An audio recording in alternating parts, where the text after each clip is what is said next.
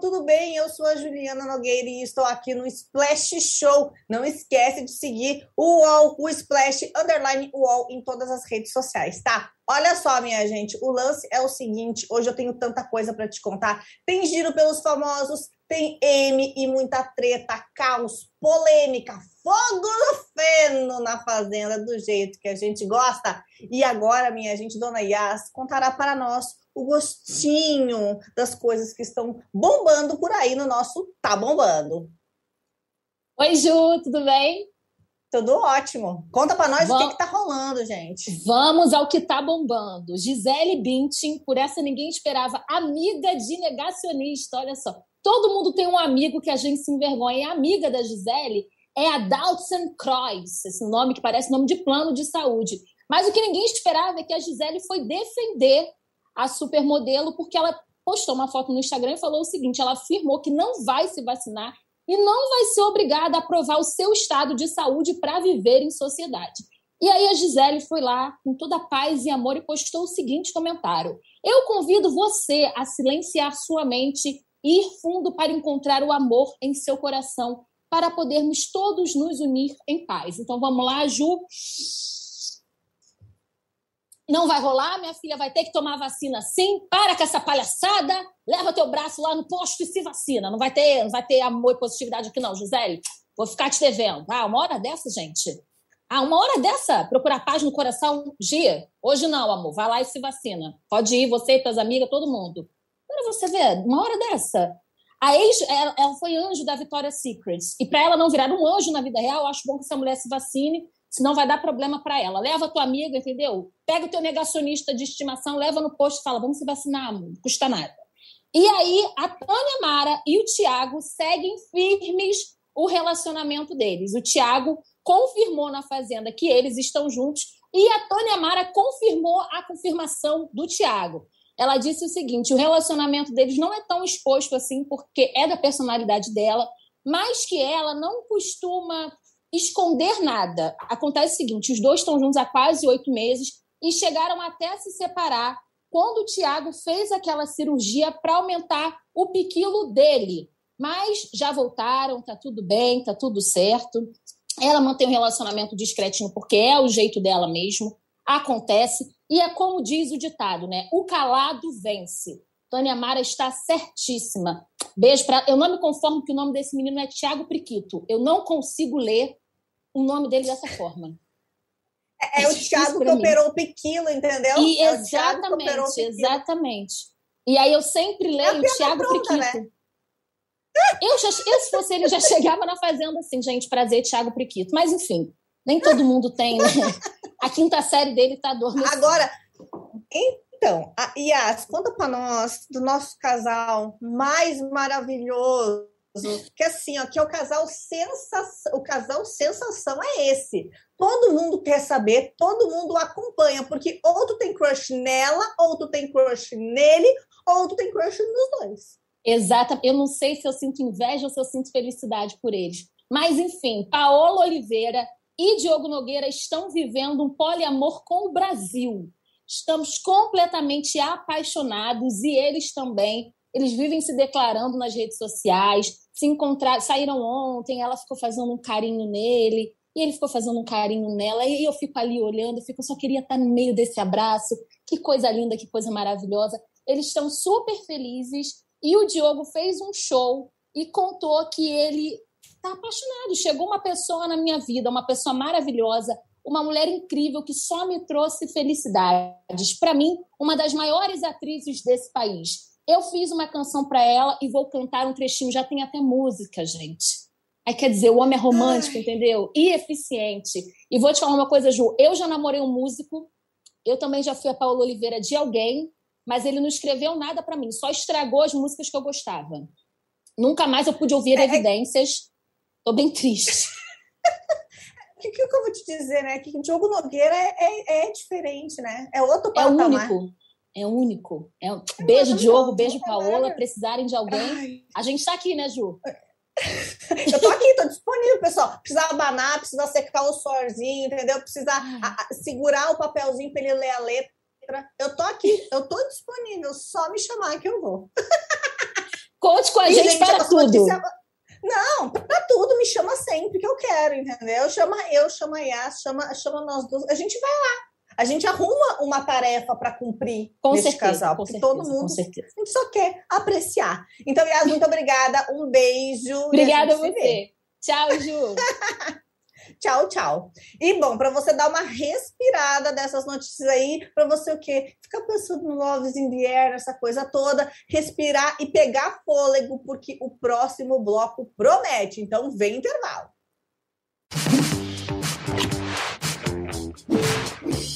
Tem um passado, mas em algum momento da história esse passado se perdeu, mas um teste como esse, ele não, não abre uma clareira na mata, ele abre uma avenida. Quatro exames de DNA. Eu acho que a galera não acredita muito nisso não, tá? Eu não tava muito... Eu falei, gente, será que o exame vai mostrar de onde eu sou? Uma busca. Quando chega um exame de DNA e me diz que eu sou 90% africana, a ciência está dizendo que ela é capaz. O passado se reconecta com o futuro. Como se fosse um, um desafio agora, falar irmão, é o seguinte: você tem Nigéria e você tem sua avó. Dá um jeito para você ligar esses dois pontos. Tá aí. Se tem uma política de ressarcimento, o Estado brasileiro podia fazer é isso. Um pacote de exame de DNA para todo mundo, para toda a população negra brasileira. Pericles, MC Carol, Eliana Alves Cruz, Yuri Marçal. Origens. Quem não sabe de onde veio, não sabe para onde vai. Assista no YouTube de Move Dog.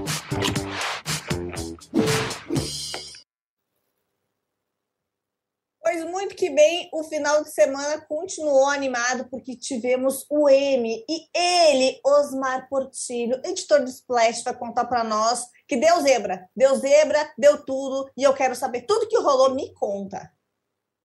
Pois é, Ju, ontem a gente teve a cerimônia do M, uma cerimônia presencial, diferentemente do ano passado, né, que foi aquela coisa um pouquinho estranha que todas as cerimônias enfrentaram ali.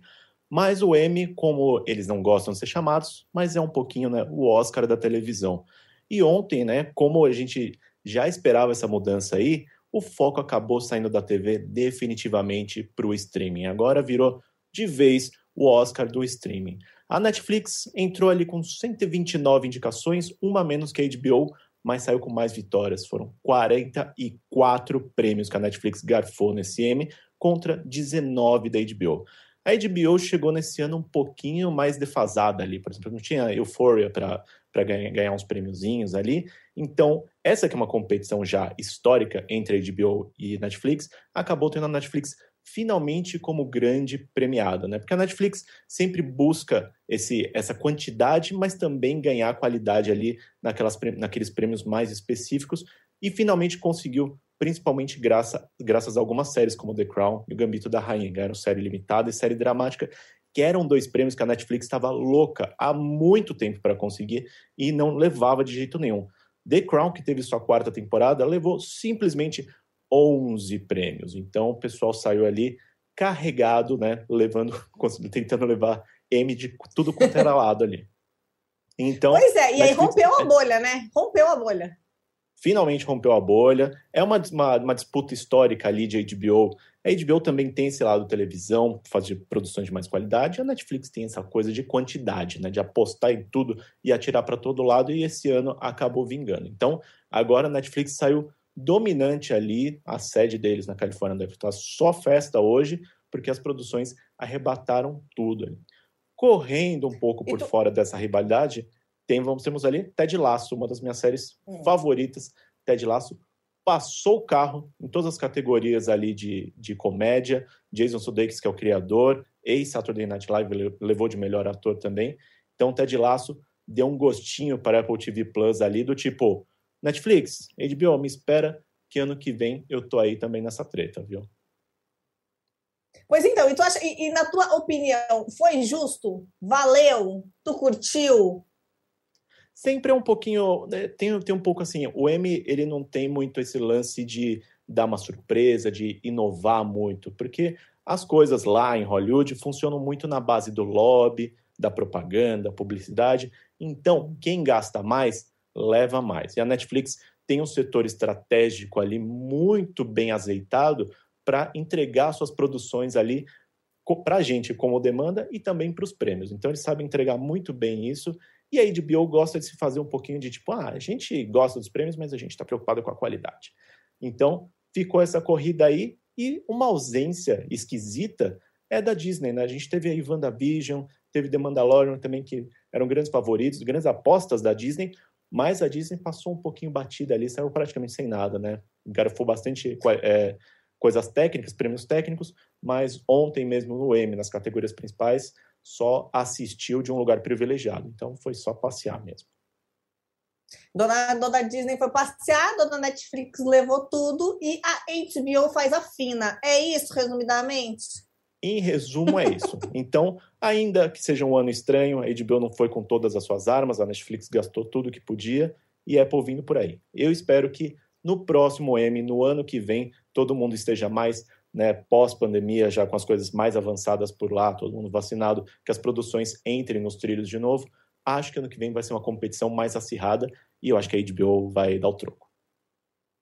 Eu acho que sim também. Estou ansiosa, ansiosa. Mas até esperar o ano que vem, me despeço de Osmar, porque chamarei a Aline. Chamarei a Aline, porque o assunto do momento é a treta, é a polêmica, é o barraco. Obrigada, Osmar. Um beijo.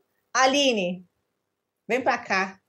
E conta para nós. Olá. Aline, colunista de Splash, conta para a gente os barracos, tudo que teve Jim, que teve choradeira, choro, desespero. Conta para nós. Olha, se, se tivesse uma premiação de barraco, essa fazenda estaria bem, assim, porque a gente já sabe que desde o primeiro dia, né? O pessoal começou na treta e não para. Hoje mesmo, enquanto você estava acordando para ir trabalhar, já tinha medrado e me seguir brigando na baia ali dos animais sobre como deveria cuidar da, da vaca. Eu, eu acho Só ótimo. Uma correção, a Lisiane. A Lisiane, a Lisiane. Nossa. Isso, a Lisiane e o Ia Me Seguir estavam o quê? Estavam torando o pau 8 da manhã, gente. É, que disposição. E eu acho ótimo, porque na Fazenda é assim: tem a briga, mas tem um cenário né, pitoresco ao redor. E os motivos. Porque os outros realities você não vai ter briga sobre como cuidar dos animais. Não tem. E na Fazenda tem. Então eles ficaram ali. É, como tem um, um, fator importante, que também esse pessoal assim está quebrando o recorde de punições. Então, porque eles levaram punição da questão de como cuidar dos animais, levaram punição nas festas, a Lisiane decidiu acordar bem cedo e desceu antes que todo mundo para cuidar do, dos animais, fazer a tarefa dela. E aí ela desceu para fazer a tarefa dela, o MC Gui era a dupla dela nessa missão. Chegou depois, fez pergunta para ela, ela ignorou meio desnecessário, meio desnecessário, mas assim, era cedo e a coitada tava ali, ó, no meio do feno. E aí eles começaram a bater boca é, sobre, sobre o fato dela ser muito grossa, muito soberba, e por aí vai. Nessa briga, eu acho importante deixar claro que a gente não precisa escolher um lado, né? A gente fica do lado da, da briga. A gente porque, assim, fica do lado do barraco, porque é só para isso que a gente não faz sentido a briga do bezerro. É, assim, né? Não sei nada sobre, só estou admirando a disposição de acordar numa segunda-feira e brigar sobre o bezerro. Mas essa é só uma das tantas confusões que está rolando na Fazenda. É, a gente teve um final de semana muito intenso. Muito intenso. Muito agitado, muito agitado. E eu acho que nessa próxima briga que tu vai me contar, acho que a internet escolheu o seu lado. Ai, meu Deus. É, bom. Conta para nós que treta foi essa. Eu acho que vamos na principal briga. Tem várias brigas aí secundárias, mas vamos na principal, que foi após a festa, né? Enquanto o pessoal se dirigiu para sua caminha, assim, muito já agitado, rolou uma confusão entre ali, um desentendimento entre o Nego do Borel e o Dinho. E aí é importante destacar que essa para chegar na confusão entre o Nego do Borel e o Dinho, antes teve Daiane na baia reclamando porque ela não tinha liberdade para poder andar. Enfim, basicamente ela estava reclamando das regras e fazendo a louca como se não tivesse lido as regras do programa. Isso que dá não ler contrato, mas duvido que ela não tenha lido, tá? Estava tá, enchendo o saco. Aí, Mussunzinho, que estava ali junto deles, dormindo junto deles, pediu para eles fazerem silêncio. Aí o Nego do Borel entrou, falou: Não, eu já estou aqui conversando com ela, falando para ela fazer silêncio. Enfim, não aí o Mussunzinho até ficou quieto, mas é o próprio Nego do Borel ficou muito estressado, assim, foi muito de repente. Resumidamente, levantou, meio que surtado, jogou um balde na porta. Aí a galera que já não, não estava feliz com ele principalmente o Dinho, levantou e começou a brigar com o Nego do Borel. Nesse momento, é, é importante destacar que também quem estava acompanhando o Play Plus naquele momento não conseguiu assistir, porque eles mudaram a câmera, só deu para assistir o que aconteceu é, quando no, na edição que a Record disponibilizou as imagens da briga e que o Dinho, assim, também, o Dinho não foi a pessoa mais pacífica, ele já chegou chutando a porta. Né? Mas a galera ficou muito feliz com a postura do Dinho, porque o pessoal falou, pô, não é possível, a galera já tá por aqui com o Nego do Borel. Enfim, aí teve essa confusão toda. Nego do Borel foi dormir no canto, enfim. Eles até. Tá, tá, tá esse clima estranho entre o, o Dinho e o, e o Nego do Borel. Acho que vai render ainda muita história. Com certeza, porque o Negro do Borel ele tá andando meio avulso pelos cantos, aí vai na casa da árvore chora, aí tem a dinâmica ele chora, aí não sei mais o que ele chora, aí falam com ele ele chora, e aí então ele tá meio avulso, assim, uma coisa meio vítima, meio ai, coitado de mim, tô sendo perseguido, excluído, então tá, tá rolando também esse movimento. Mas tu acha que vale a pena, Record, deixar o Negro do Borel no, no reality pelo entretenimento? Vai dar mais entretenimento? Então, eu acho que entra a discussão, né? Ter o, o, o Nego do Borel ali no, na Fazenda, ela passa também porque tem um grupo grande de pessoas nas redes sociais pedindo a expulsão dele, justamente porque antes dessa briga teve uma situação entre ele e a Daiane, que ali parece que ele está tentando beijar a Daiane, ela fala várias vezes não. Dá para ver ali umas cenas de mão onde não deveria. E isso e a Record até mostrou as cenas, mas não entrou muito, né? Não, não discutiu isso com o público sobre o que aconteceu e as pessoas não estão convencidas. E aí eu acho que isso faz a gente questionar né, a presença dele, porque ele também foi indiciado né, pelas acusações que a Duda Reis, a ex dele, tinha feito em relação a ele. Ele foi indiciado por violência doméstica, por agressão. Então, é uma situação delicada. É delicada, é uma, é, uma coisa que vai tá somando complicado. a outra. Tá complicado. A situação dele dentro e fora do reality, a batata dele tá assando. Aline, muito obrigada pelas informações. Resumiu lindamente o que aconteceu na fatídica noite de sexta passada, do que foi babado. Muito obrigada, Aline. Um beijo. A gente que se isso. fala. Beijinho. Posse de Bola é o podcast semanal do All Sport sobre futebol. Às segundas e sextas-feiras, eu, Eduardo Tironi, converso com Juca Kifuri, Mauro César Pereira e Arnaldo Ribeiro sobre o que há de mais importante no esporte favorito do país. Você pode ouvir o Posse de Bola e outros programas do UOL em uol.com.br/podcasts, no YouTube e também nas principais plataformas de distribuição de podcasts.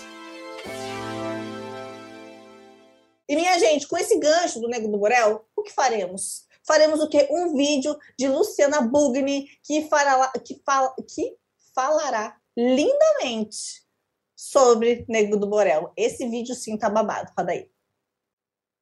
Oi, Splash Show! A pergunta do dia é: será que a Record tem que manter o Nego do Borel lá dentro da fazenda depois das confusões desse fim de semana? 1. Um, O cara tentou beijar uma moça que disse não pra ele, meio à força, bem esquisito. Dois, ele ficou muito nervoso, queria sair de um ambiente, tacou objetos na parede, perdeu o controle total. Três, nem conseguiu participar de uma dinâmica ontem quando percebeu que ele era o alvo dos outros integrantes da casa, ou seja, chorou muito porque não sabe lidar muito bem ali com a rejeição. E em todos esses episódios, a gente não percebe um chamar para si e falar, putz, fiz mesmo, vou tentar melhorar, eu acho que, é, que, que eu posso ser melhor que isso. Não. Em todas as situações, ele tenta minimizar a situação, mostrar que a culpa não é dele e esquece que está sendo filmado por um monte de câmera, dá pra gente ver o que aconteceu, mas ele tenta ou colocar a culpa no outro ou diminuir, a, amenizar ali, dizer que não foi tudo isso. É uma pena, né? Ele vem já de fora da casa com um comportamento que, que foi, na, na semana que ele foi para casa, muito curioso quando ele entrou na fazenda. Postou vários vídeos, vários trabalhos beneficentes voluntários, coisas que ele fez para ajudar as pessoas, para mostrar que ele é um cara legal tentando fazer aquele, aquele processo de limpeza da sua própria imagem desde o divórcio em que ele está sendo indiciado por violência doméstica. A gente não pode culpá-lo. Quem pode culpar é a justiça no final do processo. Mas aí ele recebe uma chance dessa, de mostrar que é um cara legal, e deve ser mesmo, né? As mulheres não se apaixonam pelo cara violento, se apaixonam pelo cara legal que depois se mostra violento. E aí, nesse processo todo, ele tem, ele tem essa chance, ele entra numa casa e em uma semana ele já pronta tudo isso de confusão, é hora de recuar e pensar, aí, tem coisa aí. A Daiane tentou defendê-la, ela tá muito próxima dele, ela não lembra direito o que aconteceu na festa, no dia que ele tentou beijá-la, mas ela diz, ai, ah, as pessoas estão trazendo coisas de fora da casa aqui para dentro, de fora, da rua, né, do mundo real. Mas espera aí, o que é um reality show? Não é a gente trazer pessoas do mundo real para dentro de uma casa e ver como essas características e histórias, né, o retrospecto deles no mundo real, aqui no, no nosso mundo, funciona lá dentro. O Nego do Borel tá mostrando que ele é uma pessoa um pouco desequilibrada e tem rompantes violentos, sim. E aí eu acho que é a hora da gente pensar: a Record vale a pena? A Record tem que manter o entretenimento e a, a Record tem que apostar nisso? A Record tem que usar isso como trunfo para ter audiência? Eu acho que não. Acho que não vale a pena. Mas aí é a emissora que vai decidir. E cabe também ao público decidir se vai compactuar com isso, dando audiência ou não. Vai saber. Pois muito que bem. Então, pacote Negro do Borel fechado, chamaremos o que Gui Araújo falou dentro de A Fazenda, minha gente, que eu, sou, eu parto do princípio que fofoca boa é fofoca compartilhada. Se a fofoca é compartilhada no pay-per-view de um reality show e envolve um dos nomes mais famosos do país, que já está até internacional, o negócio fica perfeito. Gui Araújo lançou as treta tudo de Dona Anitta, minha gente. Osmar, conta pra gente como é que foi. Eu acho engraçado, o Gui Araújo, ele tá meio preso no, no de férias com ex, né? Porque o cara, ele é meio fascinado pelas ex dele, né? Eu sei que ele tem histórias bem cabulosas com a Anitta, com a Gabi Brandt, mas ele tá abrindo demais o coração ali. Com a Anitta, ele falou sobre todo o esquema de pandemia, quando o relacionamento dele surgiu ali, que ele colou e falou assim: Anitta, tem um jornalista que já vai soltar, e aí, o que, que a gente vai fazer? E basicamente a Anitta ligou seu comitê de crise. E aí ela começou a acionar todos os botõezinhos ali do marketing, do tipo, eu não vou ser cancelada por causa de boy. E aí o que, que rolou? Ela levou ele para casa e falou: Mas como é que eu, a gente vai fingir que você estava na minha casa o tempo inteiro, que a gente não tá furando a quarentena? E aí ele falou: Ah, mas minha cachorra, minha família, meus amigos. Falou: Meu, vem todo mundo para cá. E a Anitta ligou esse botãozinho e fez esse esquema todo acontecer. E a gente caiu que nem patinho nesse teatrinho, né? Todo mundo falou: Nossa, ela tá com o cara escondido lá um tempão. Você caiu no teatrinho também, Jô? Então, a gente caiu, né? Ela lança uma ainda, vai lá na porta, vai lá na porta e finge que tá entrando. Gente! Tudo e a cabeça dele contar isso. Não, qualquer chance que ele tinha de ser amigo da Anitta já acabou já. Ah, com certeza. Ela já acabou. E... Já acabou. Tanto que já ela acabou. já disse que nem tá torcendo pra ele, tá? Tá torcendo pra Tati, que é barraco. Não, além do mais, a intocável Anitta, que tem toda a estratégia do mundo para se manter, né, plena ali, intocável. O cara revela que ela fez toda essa artimanha na madrugada Não. ali. Cada passo calculado, tudo marketing pensado, é a, é a big boss marqueteira que faz as coisas tudo que para as redes sociais. Parou, tá aí, tudo uma farsa. Aliás, como grande parte dessa internet, que, né, que o pessoal vende um negócio pra gente que não existe muito. Então, isso aí só é um exemplo, um exemplo prático de como funciona nos bastidores. É, que a gente acha que é tudo espontâneo, como o amor surgiu e tal. E a gente acha, tipo, ah, o, amor sobressai o marketing, sobressai as estratégias, a assessoria de imprensa. a quarentena. Que nada, imagina. Imagina a cabeça da Anitta pensando aqui, falou, você acha que eu vou, todo o império que eu construí, eu vou ser cancelado em Trend Topics no Twitter por causa de Gui Araújo? Você só faz suas trouxinhas e vem pra cá agora. E é capaz que tenha até dado uma, uma sobrevida para esse relacionamento, né? Tipo, agora que tá na quarentena, você vai ter que ficar aqui mesmo então a gente não vai acabar, não, viu, senhor? Não, ela, ela aproveitou, fez quase um cárcere privado do rapaz, né? Aproveitou aquele quarto especial que ela tem lá, tranca ele lá, sete meses durou. É a casa da Anitta, né? Um boy trancado no quarto, aí tranca a Juliette no outro aqui, os cachorros comandando tudo, o Vitor Sarro subindo a escada. É, deve ser um, um, mundo mágico mesmo a casa da Anitta. Não, Mas eu uma, falei desse... uma casa tranquila, deve ser bom de descansar lá. É fácil descansar na casa da Anitta. Mas eu falei esse lance das ex do Gui Araújo porque no fim de semana também bombou uma matéria dele falando que se não tivesse vacilado com a Gabi Brant, eles estariam juntos até hoje. Você acredita nesse romance? Seria possível, Ju? Até hoje é um pouco que é demais, né? Que é um pouco demais, né? Que se ele não tivesse vacilado, vacilou. Ia continuar Sim. vacilando. Se ele não tivesse vacilado ele naquela já, semana. Ele já se ele tivesse vacilado naquela semana, ele tinha vacilado na outra. O problema é o seguinte, que ele vacilava e não dava a bolsa da Gucci. É aí que tá o erro. É, então, eu, eu acho que o, o, o Gui Araújo, ele tem, dá para fazer uma terapia aí, para ele, né, fazer o que se chamam de inglês ali de closure, né, fechar esses, essas pontas soltas aí com as ex dele, porque obviamente não são assuntos bem resolvidos, né? Todos eles sempre tem alguma coisinha não rolando mesmo. ali. Então, não, é viver, viver no IC, viver no IC é, é close erradíssimo, gente. A moça já tá lá, já tá casada, o marido já, já resolveu lá as coisas dele tudo, as tretas dele tudo também, já tá tudo certo. Deixa a menina em paz, que coisa séria. Por favor. E... Bom, mas no final de semana rolou também o quê? Muita punição, né? Punição, com certeza. A Fazenda deve ter sido. A gente não conseguiu levantar as estatísticas ainda, mas ao que tudo indica, foi um fim de semana. É um começo de Fazenda muito atípico também, né? O pessoal já começou com o pé na porta e com punições a, a rodo, né? É, falta de água, falta de ovos, falta de comida, tudo. A, a, eu acho que assim, quem tá ali no switcher da Record tá só apertando o botãozinho aqui, tipo, falou: ó, eu não sei o que eu faço mais para doutrinar esses meninos aí, porque eles estão abusando. Não, manual de sobrevivência ninguém leu. Ficaram fazendo dancinha do TikTok e flexões dentro do, do quarto do hotel no confinamento. E leu o manual de sobrevivência que é bom, ninguém leu. Que só fazem treta, só fazem bobagem e é punição para lá e é punição para cá e é duas punição da mesma coisa. Perde água, perde ovo, perde academia, perde tudo, a dignidade, né? Perde a própria dignidade. Então, assim, Imagina... é, é caos e pânico. Imagina a quantidade de horas perdidas de assessoria que essa galera teve, de media training que eles fizeram para entrar na Fazenda. Todo mundo, como vocês bem falaram aí, tanto você, Aline, quanto a Lu Bugni, falaram do Nego do Borel, ficaram um tempão ali, tipo, ó, você vai, você vai refazer sua carreira, hein? Você vai dar a volta por cima. A Fazenda é o rehab dos famosos. E o que que acontece? Agarra Crime... essa oportunidade, agarra.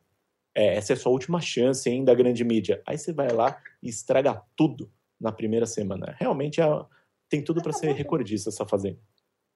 Não, é, é uma semana, fecha uma semana amanhã e a gente já teve tanto assunto para contar, minha gente, que assim, ó, são horas, são horas deliberando sobre todos os barracos de a fazenda, punição, treta, dedo na cara, cortando sinal, e é coisa de fora que eles começam a reviver, é relacionamento, é, olha, é um prato cheio para a gente conversar muito ainda sobre Fazenda ao longo aí desses 94 episódios, que alguns já foram, Nossa. mas são ao todo 94. Vai ser babado. E Osmar, eu te quero por aqui para a gente comentar, porque seus comentários, eles, eles são diferenciados. Haja Splash Show para a gente repercutir tudo da Fazenda. A gente vai fazer uma, uma edição estendida de seis horas à tarde agora, e quando você acabar já começa outro, porque não, não tem como. Mas pode me chamar que eu estarei sempre Exatamente. aqui Eu acho que a gente, acho que a gente podia fazer um, um splash show assim, tipo, oito horas de splash show, só para a gente. Direto, assim, ó. Simultâneo, react. Vai assistindo a Fazenda e já Eu vai acho. comentando em cima. Fechou. Acho que vai ser, vai ser Mara. então tá, obrigada, Osmar. Um beijo. Valeu, Ju. Até a próxima. Valeu, tchau, tchau. E aqui me despeço, agradeço a todos os comunistas que, a- que passaram por aqui para abrilhantar essa edição de Splash Show, dando aí, trazendo todas as informações, colocando tudo em pratos limpos. É aqui que você entendeu tudo o que rolou no final de semana. Foi importante. Esse aqui foi babado. Eu vejo vocês aqui todas as segundas-feiras e não deixa de seguir Splash Underline UOL nas redes sociais. Eu vejo vocês na próxima segunda. Até mais. Tchau, tchau.